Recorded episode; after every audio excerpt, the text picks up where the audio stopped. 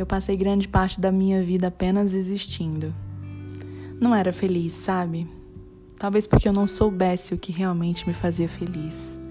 Fui mãe aos 16 anos, aprendi a ser forte de forma prematura.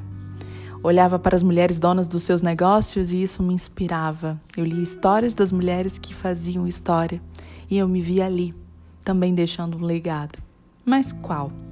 Foi aí que eu descobri minha missão pessoal e fiquei viciada em entender como ajudar você a encontrar a sua missão pessoal. E hoje, dia 8 de janeiro, é meu aniversário.